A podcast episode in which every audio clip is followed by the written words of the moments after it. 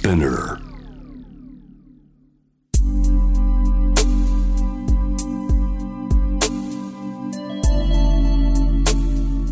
眠らない街六本木。高層ビルの一室に現れる深夜の保健室。重たいドアの向こう側。ここでは誰もが飾らない言葉で語り始める。心の声を聞き出す。特別な聴診器を持って迎えるのは酒と涙と哀愁をこよなく愛するイラストレーターの田中美咲。恋仕事家族そして性のこと。一人一人で違う。体と心のカルテ。J-WAVE ミッドナイトチャイム。ようこそ深夜の保健室へ。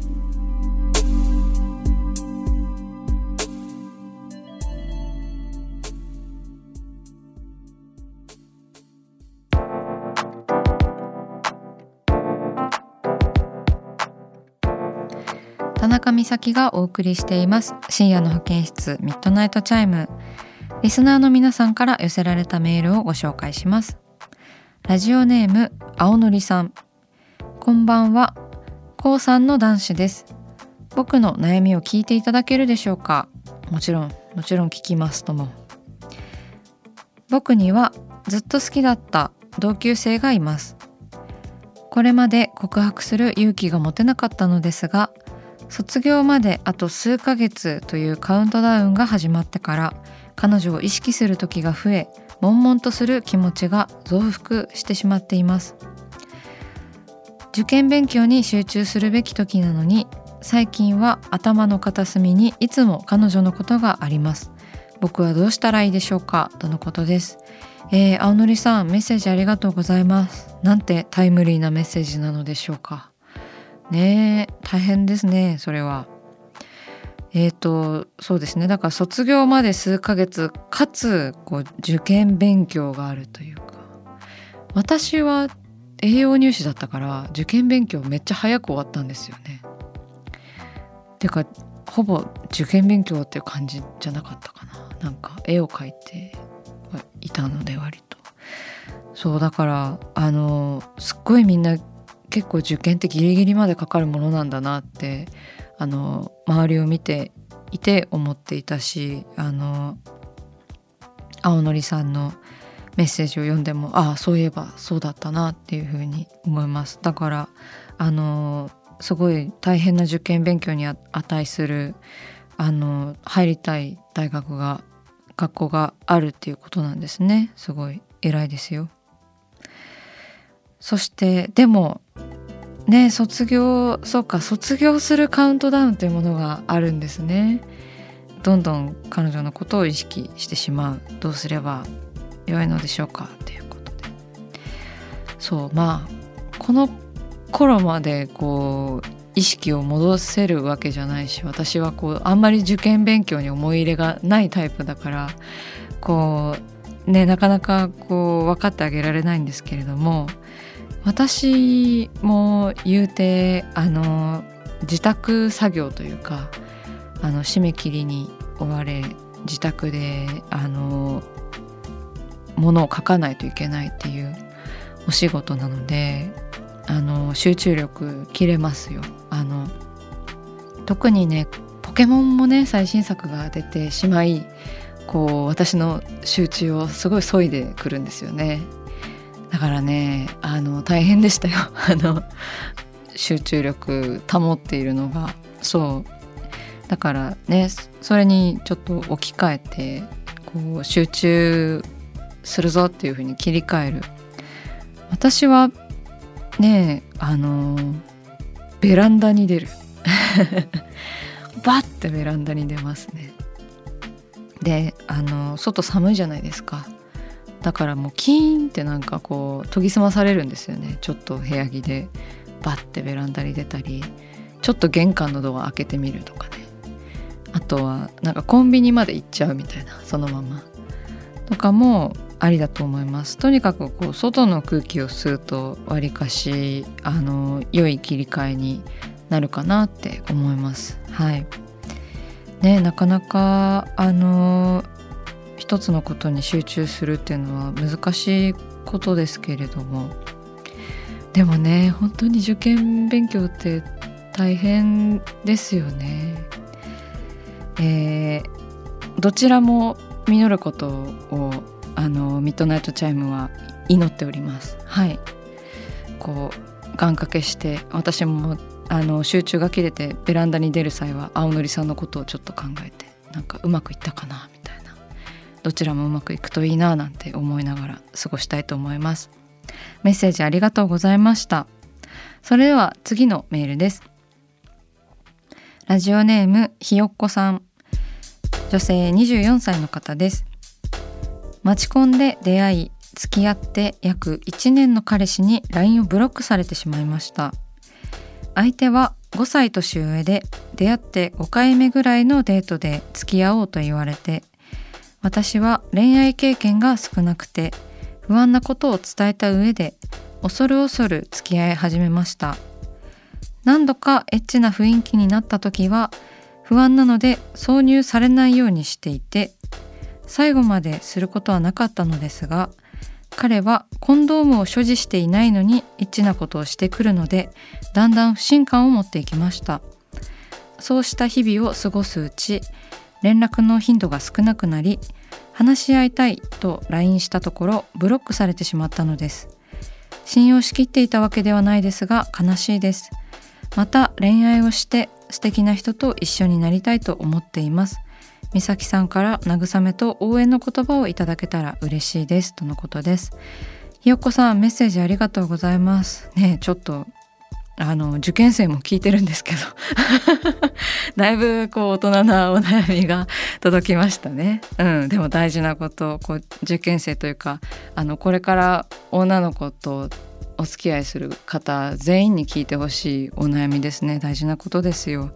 そうですごい流されなくてひよこさんは偉いなって強い方だなっていうふうに思いました。そう。ねその避妊具を所持していないのにこうエッチなことしてくるっていうのは本当に無責任ですよね。本当に腹が立ちますね。なんかこうねなんか私もなんかそういう方にお会いしたお会いしたっていうかなんかそういう関係になった時はやっぱりもうなんか悲しいとかじゃないね。もう殺すって思う。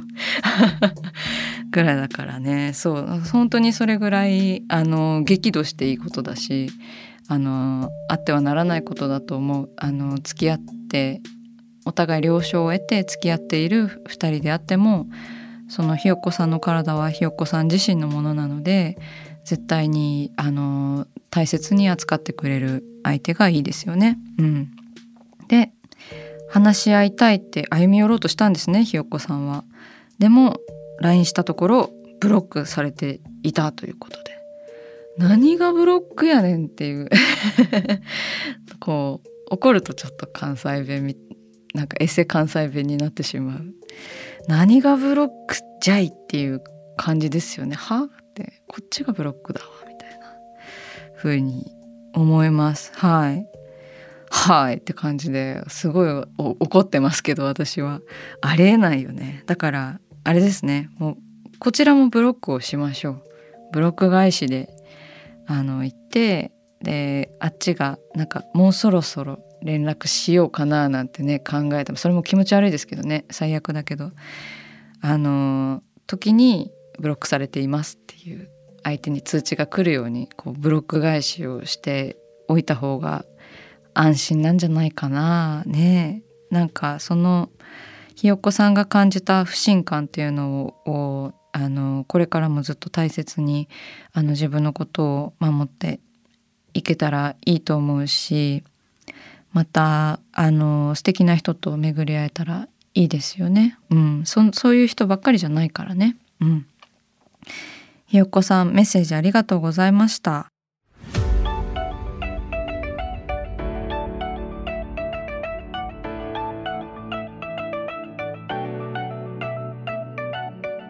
さあ始まりました。田中美咲の六畳一間。大勢の目に触れたものから人知れずこっそり楽しまれたものまでイラストレーター田中美咲の作品を作者自ら紹介します。この時間は番組スタッフと一緒にお送りします。お願いします。はいお願いします。それでは美咲さん今夜の一枚は？ダウンジャケットからフッシューでございます。はい、はい、シューです。です。ですごす ですね。はい。そうなんです。こちらはですね、はい、あのどんな絵でしょう？はい。私のインスタグラムに投稿したイラストなんですけれどもえーとあの赤いダウンジャケットを着ている人にこうグレーのパーカーを着ている人間がこうシューってこう抱きついているうん、ほぼほぼタックルですよね。この角度はね。あのラグビーっぽい感じですかね。はい。低いですよね。なんか体勢がね、はい。ほぼほぼタックルをしているというあのイラストなんですけれどもまあおそらくなんかあのカップルなのかな？みたいな。であとはこうパーカーを着ている人とダウンジャケットを着ている人なので「こうただいま」と「お帰り」なのかなっていう。うんあのパーカーの人はねあの服の厚み的にもこう家の中にいたんじゃないかなっていう感じがしますけれども。であのダウンジャケットって私あの最近誕生日プレゼントであの私のパートナーからねあのちゃんとしたダウンジャケットをいただいたんですよ。あ11月はい、誕生日でしたそうなんです。ねありがとうございます。そう、あの去年のねお誕生日。で、あのですね、ちゃんとしたダウンジャケット、まあちゃんとしたっていうのもうん。なんでしょう、パタゴニアの、うん。あの結構山登りっぽいダウンジャケットをいただきまして、はい。まあ、熊本でねあの自転車をの乗るから結構ダウンジャケットって必須なんですけどあの密閉性がすごいんですよね。うん。だからなんかダウンジャケットを着た人に抱きつくともうなんかフシューって こうなんかこう袖口の隙間とかはい。帽子の隙間とかこう密閉された熱気がフシューって出てきてなんかなんでしょうこうハイジのふかふか藁のベッドみたいな、うん。なんかふかーとかフシューみたいなものを感じるんですよねいつも。でもう自分も着てみてあこれは素晴らしいと思って、うん。なんかまあ普段そのパートナーがよくダウンジャケットを着ているので私はこうフシューする側だったんですけど空気を抜く。でもなんかこう自分で着てみてこれはなんかこうなんかダウンジャケットの中の空気とうん。のぬくもりとなんかこの外気のこう寒さみたいなもののコントラストとかもすごいあの感じてですねこれはこの不習慣絵で描きたいなっていうふうに思ってイラストにしました。でなんかそうですねこの「不習」って感じもなんかもっと正確にこう今回ね分かりやすいように「不習」って言ってますけどなんかもっとなんか「ソンションションソン」みたいななんか音が。そうソンソンソンソンみたいななんか文字にできない音がするんですよね。はいはい、はい、だからそれをなんかこう冬の音だなと思ってうんうんあの冬真っ盛りの時に描いたイラストなんですけれどもね。かなり真っ赤なダウンジャケットですよねこれ。そうですね。これちょっとこう男の子抱きつかれてる方がこうびっくりしたようなうんうん。表情ですね。表情ですね。でなんかこのポイントはあれですね。首元から上がった風でこう前髪がひらって 上がっちゃってるんですよね。こんな風力はないだろうっていうあのちょっとフィクションの部分なんですけれど。はい、でなんかこのなんかタックルタックルのような抱きつきもちょっとなんかドライっていうか2人の関係性みたいなのがこう割とさらっとしているんだなっていうなんかねっとりとしてハグってすごいねっとり描こうと思えばすごいねっとり描けるじゃないですか。ああ、ねはい、なんかバーってこうなんか今日も無事に帰ってきてくれて感謝みたいな感じうんうん。のこうイラストにしました。だからもしかしてカップルじゃないかもしれないしなんかお友達かもしれないし、うん。兄弟なのかもしれないみたいななんかそれぐらいこうなんか乾いたような関係性にもなんか見えるかなって個人的には思いますね。あーでもこの一枚ですごく寒いのがやっぱ伝わってきますね。うんうん。ななんでだろう？なんでだろうですね。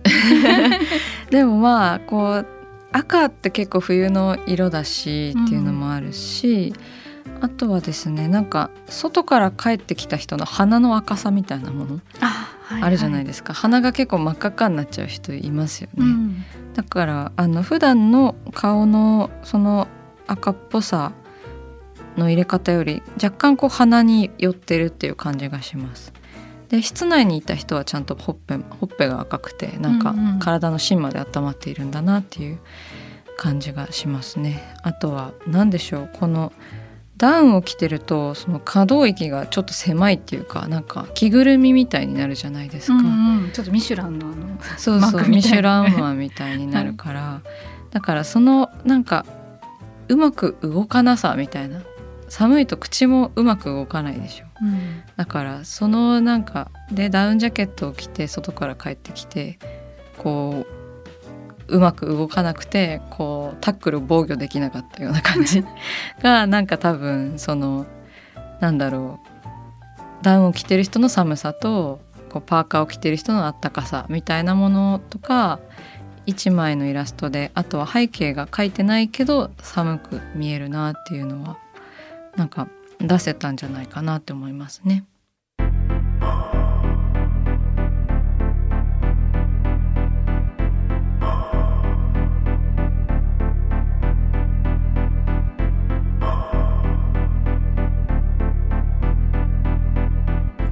真夜中だから話せる。体のこと心のこと。 J-WAVE ミッドナイトチャイム公式サイトとインスタグラムは24時間オープンしています。あなたの悩み番組へのメッセージお寄せください。来週もイラストレーターの田中美咲が深夜の保健室でお待ちしています。キャリコン編集長通信仕事と人生の話をゆるゆるとパワードバイミモレ。このポッドキャストではミモレ編集長の河原咲子が時には一人で時にはゲストをお招きしキャリアコンサルタントの資格を生かして仕事と人生そして職業キャリアだけじゃないライフキャリアの話を誰にでもわかりやすくゆるゆるとお話します。毎週金曜日に新しいエピソードを配信中です。ぜひ一度聞いてみてください。